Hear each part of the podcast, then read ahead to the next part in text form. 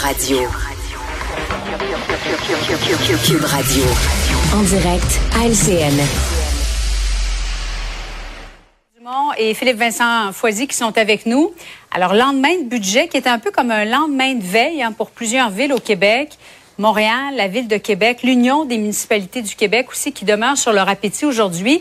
Ils auraient aimé qu'on donne plus d'argent pour le logement social. Mario, d'abord, je commence avec toi. Est-ce qu'ils ont raison d'être mécontents aujourd'hui? Le logement, c'est pas le point fort du budget. Je, trouve d'ailleurs malheureux les villes quand on parle de logement, on parle juste de logement social. Moi, je décroche totalement de ça. Oui, il en faut du logement social. Je dis pas qu'il en faut pas. Puis il y a des budgets pour du logement social, mais il y a une urgence qu'au Québec, on construise plus de logements, de toutes sortes de logements, le privé, des appartements, des condos, des maisons, des petites, des grandes, des petits appartements, des plus grands pour des familles avec des enfants. Il faut qu'on construise. On manque de logements et euh, oui, les villes ont peut-être raison de mettre de la pression sur le gouvernement pour en faire encore plus, mais là, les villes elles-mêmes doivent se regarder. C'est la mairesse plante, là, pour parler juste de Montréal. Plus personne qui veut construire mhm. à Montréal. La rend, la rend, disponible de grands terrains. Il n'y a même plus personne qui, qui mise dessus pour les avoir parce qu'on dit qu'on veut plus construire à Montréal. Elle-même, elle vient de faire, elle vient de lancer une initiative pour essayer de redynamiser euh, la, la construction. Elle a vu ce qu'elle a fait. Elle a lancé une escouade de fonctionnaires pour aller accélérer les projets. OK, ils vont faire quoi, ces fonctionnaires-là? Ah, ils vont aller botter le derrière des autres fonctionnaires à l'urbanisme qui prennent des mois puis des années à donner des permis puis qui sont assis dessus. Mais quand t'es rendu embaucher des fonctionnaires pour brasser tes propres fonctionnaires, tu sais, t'es un cheveu de mettre le drapeau blanc puis de dire à la ville, on passe ça sur un autre nom, on abandonne tout puis on passe sur un autre nom. je suis sévère, là, mais les villes critiquent le gouvernement. Si elles ont raison, elles doivent aussi prendre leurs responsabilités pour accélérer la construction. Oui, Philippe Vincent, est-ce que c'est un problème d'argent s'il n'y a pas assez de, de construction de nouveaux logements ou c'est un problème de gouvernance? Ben les deux, les deux. Comme Mario l'illustrait, il y a ce problème de bureaucratie qui fait en sorte qu'on n'arrive pas à faire débloquer les projets. Euh, la CAC aurait pu décider dans ce budget-là d'en faire une priorité, d'avoir une vision, de d'en faire un enjeu de société. Parce que le logement, je l'écris demain dans le journal de Montréal, ça a des répercussions sur la santé, sur l'éducation, sur l'économie. Il y a des régions qui n'arrivent pas à tirer de la main d'œuvre en ce moment parce qu'ils n'ont pas de logement. Il y a des régions où il n'y a pas assez d'infirmières, mais on peut pas les, mm. on peut pas les amener en Gaspésie par exemple parce qu'il n'y a pas de logement.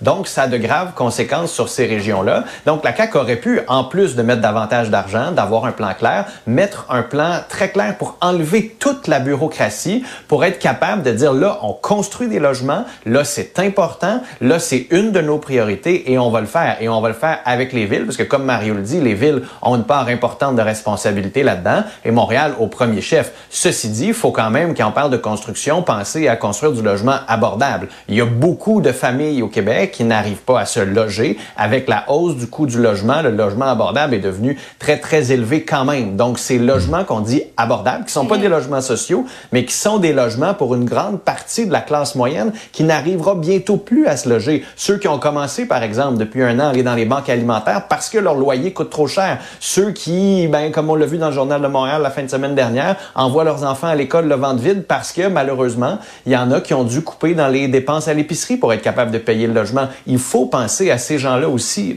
Mais il y, a un cercle vicieux, qui est en cours, euh, Julie, c'est que la rare... Qu'est-ce qui fait monter les prix? C'est la rareté. Quand il manque de quelque mhm. chose, euh, ça fait monter le prix. Alors, la, crise du logement, c'est aussi ça. Parce qu'il manque de logements, ben là, les gens se battent pour les logements disponibles et naturellement, ça crée une pression à la hausse sur les prix. Donc, il y a une seule façon de s'en sortir, c'est qu'il faut, dans toutes les gammes, du logement social et abordable jusqu'au plus haut de gamme, il faut créer du logement, il faut construire. Question d'offres et, de demande. Le ministre de l'Éducation, Bernard Drinville, qui a déclenché une enquête générale sur tous ces cas de violences, d'agressions sexuelles alléguées dans nos écoles. On va l'écouter ensemble. L'objectif, c'est d'avoir pour le début juin un rapport euh, préliminaire qui va me permettre de comprendre un petit peu plus ce qui s'est passé dans ces cas-là. Est-ce qu'il y a eu des, euh, est-ce qu'il y a eu des manquements au niveau de la gestion des plaintes, par exemple? Euh, est-ce qu'il y a des mesures qu'on devrait prendre en fonction de euh, la rentrée scolaire prochaine ou même avant? Philippe Vincent, c'était la chose à faire? Euh, oui, oui, c'est important qu'il y ait cette enquête-là, vu les cas qui se sont multipliés dans plusieurs écoles. Si ça avait été dans une commission scolaire ou dans un secteur, on aurait pu décider de le faire de façon très précise. Mais là, de voir qu'il y a eu ces entraîneurs euh, de basket, par exemple, à Saint-Laurent, il y a eu des cas nombreux où on avait des professeurs qui avaient des relations, puis ces jeunes-là en ont parlé et rien n'a été fait. Euh, un jeune avec des agressions sexuelles, l'école n'a pas agi mm. à Coansville. Il y a eu cette histoire-là aussi en Mauricie qui remonte des années 90. Là, tu te dis, OK, il y a un problème visiblement de culture, il y a un problème où on protégeait ces personnes-là à l'intérieur des établissements scolaires et c'est important de le comprendre. Espérons par contre que cette fois-ci, ça se fasse de manière transparente, qu'on soit, le public soit informé, soit capable de savoir quelles sont les conclusions de ce rapport-là de fonctionnaires. Dans le cas des, des entraîneurs de basket à Saint-Laurent, ça avait pris une demande d'accès à l'information de nos collègues pour être en mesure mm. d'avoir le rapport. Euh, espérons que cette fois-ci, ça se fasse de manière un peu plus proactive. Euh, Mario, est-ce que ça a toujours existé ou on a l'impression qu'il y en a davantage parce que à peu près tous ces cas sont médiatisés aujourd'hui? Ouais, sûrement que dans l'ancien temps, ça devait être pire, là, des choses qui étaient cachées, qu'on dénonçait mm. pas, on connaît ce qui s'est passé avec certaines congrégations religieuses ou autres. Mais le point, c'est que moi, je suis quand même surpris là, des, cas des derniers temps, quand je les vois, les, les, rapports de presse là-dessus, tu dis, OK, mais des adultes qui étaient au courant, euh, c'était mentionné, un prof était informé, il faisait rien. On est quand même surpris, parce que là, on est à notre époque, on a des choses arrivées dans les deux, trois, quatre dernières années. Tu dis, OK, les gens ont vu passer ça, ont pas agi. Moi, je comprends que le ministre veuille aller au fond de ça, puis comprendre euh, comment, à notre époque, on ferme les yeux, où on veut pas savoir, où on n'a pas les bons processus. Euh, il y a de véritables questions. Bon, c'est demain que débutera la visite au Canada du président américain Joe Biden. Et euh, Justin Trudeau a laissé entendre que concernant le chemin Roxham, on va peut-être avoir quelque chose à annoncer. Euh, en faisant une déclaration comme celle-là, Philippe Vincent, les attentes sont plus élevées, non? Oui, oui, encore une fois, euh, il va falloir que ce soit plus que juste un comité qui va se pencher sur la question pour donner une table de concertation mm. qui va nous mener à des discussions à haut niveau. Euh, Monsieur Trudeau, par contre, est très mauvais dans la gestion des attentes, donc peut-être que les attentes sont trop élevées. Après ça, qui sait, peut-être qu'on va avoir une réponse, peut-être que les négociations dont on nous parle depuis des mois vont finalement aboutir et ce serait tant mieux. Quelqu'un à Ottawa tweetait tantôt qu'il n'a jamais vu autant de drapeaux américains dans la capitale fédérale depuis le convoi des camionneurs. Ah oui. En quelques secondes, Mario, tu t'attends à quoi demain? Ben moi, je m'attends à ce qu'il y ait euh, demain ou après-demain, qu'il y ait une annonce là-dessus.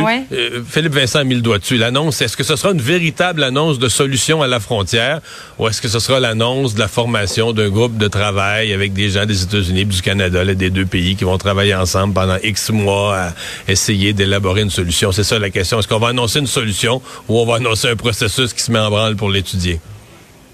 Nous serons partis en couverture spéciale hein, sur les ondes de LCN demain. Merci beaucoup à vous deux. Bonsoir. Au revoir. Salut. Ah voilà, c'est euh, la conclusion de notre émission d'aujourd'hui. Un gros merci d'avoir été des nôtres. On est bien heureux de vous savoir là. Rendez-vous demain, 15h30. Bye bye, bonne soirée.